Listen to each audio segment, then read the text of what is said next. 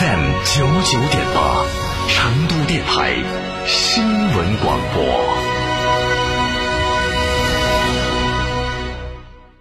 融创中国深耕四川五载，与城市发展保持高度贴合，围绕消费升级和产业升级高起点布局，结合高品质产品和服务基因，践行美好城市共建者使命。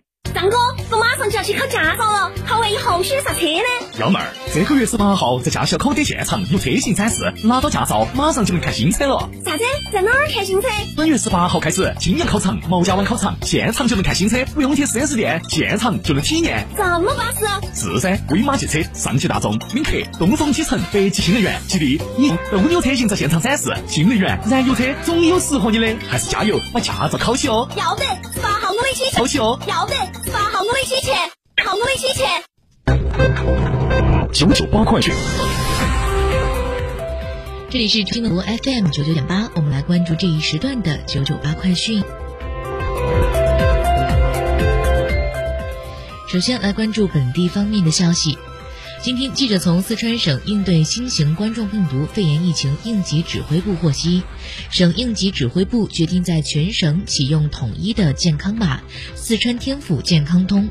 此前已注册成都天府健康通的用户，可以与四川天府健康通实现无感切换。四川天府健康通实行一人一码、一码通行实名认证，所有在川人员及来返川人员可以通过微信和支付宝小程序。天府通办 APP 等途径申领健康码，对老人、儿童及其他线上申领儿童及其他线上申领困难的人员，可由其亲属代为申领；境外人士可凭其护照等有效身份证件申领。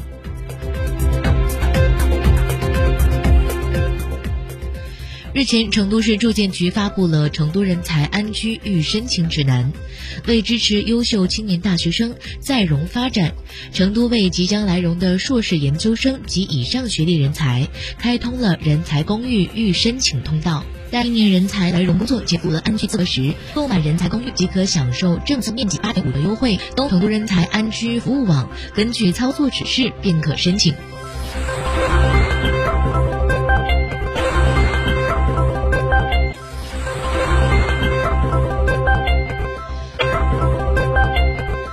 为了解决中老年特定人群看病难、针对性不足的问题，成都市第四人民医院开设老年精神科门诊。老年患者只需要在医院服务号上点击预约挂号，就可以来院就诊。同时有专门的志愿者为有需要的老年患者提供服务，帮助他们实现就诊缴费一站式服务。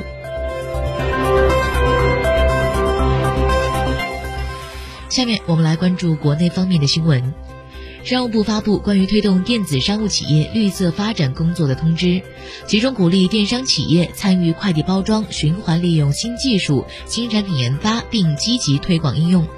其中提到，重点地区的电商企业要逐步停止使用不可降解的塑料包装袋、一次性塑料编织袋，减少使用不可降解塑料胶带，推动电商外卖平台与回收企业等开展多方合作，在重点区域投放外卖餐盒等回收设施。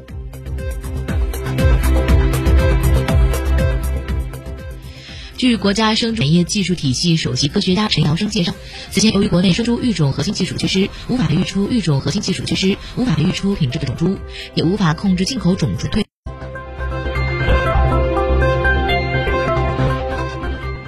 近日，全国多地有市民收到署名为疾控中心短信，说新冠疫苗可预约接种，诱使当事人点击虚假链接，并输入个人信息和银行卡账号，最终盗刷当事人银行卡存款。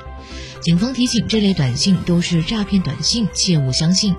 此外，也有不法分子以收取疫苗费用为借口，在 QQ 或微信家长群冒充学生、老师群发消息，骗取钱财。国家卫健委近日再次强调，新冠疫苗接种全部费用将由医保基金和财政共同负担，居民个人不负担费用。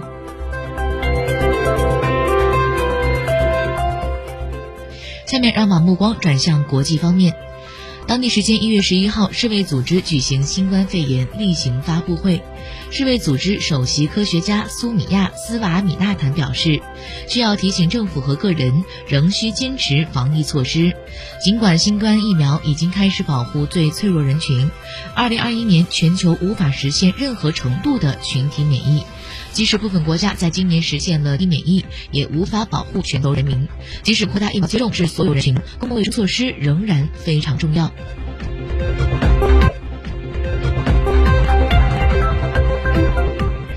美国国会大厦发生骚乱之后，美国联邦安全机构计划提前实施总统就职典礼的相关特别安全措施。美国国防部则已批准出动1.5万名国民警卫队，维护就职典礼的安全。